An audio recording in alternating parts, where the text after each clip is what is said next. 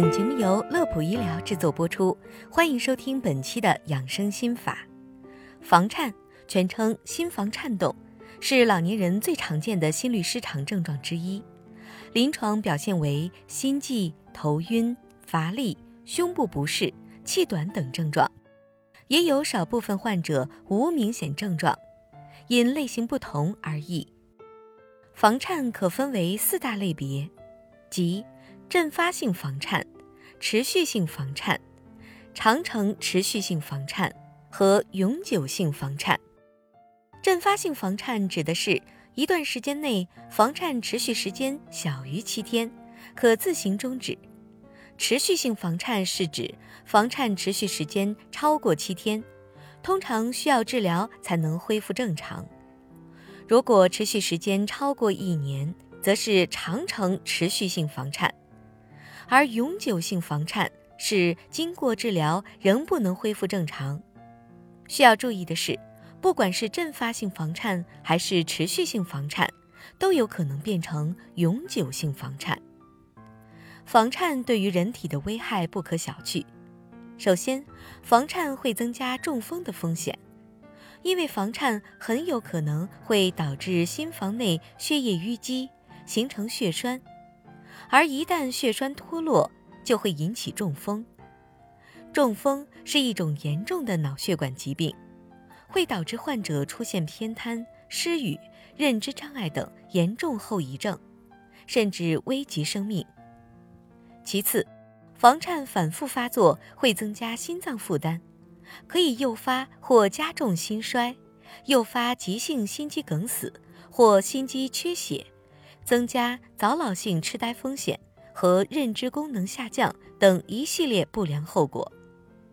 因此，如何做好日常管理，对于房颤患者来讲尤为重要。那不多说了，接下来让我们一起来了解一下如何做好房颤患者的日常管理。首先要持续观察，房颤患者应该定期检查心电图和心脏超声。以便了解自己的病情发展情况，避免诱发因素。此外，患者还需要严格遵循医生的治疗方案，按时服用药物。第二点，生活管理，饮食上要保持健康的饮食习惯，减少摄入高热量、高脂肪、高盐和高糖的食物，尽量吃一些富含蛋白质和维生素比较多的食物。同时戒烟限酒，以防加重心脏的负担。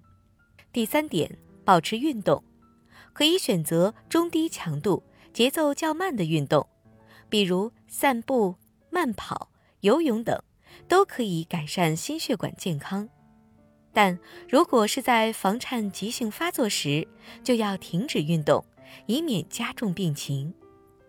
第四点，情绪管理，情绪波动。会影响心脏健康，因此要避免过度紧张和焦虑。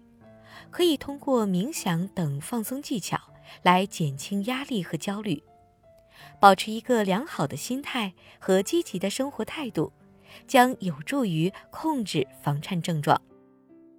第五点，保持沟通，房颤患者要保持与医生的沟通。如果出现新的症状，或者感觉治疗方案不适合自己，应该及时的咨询医生。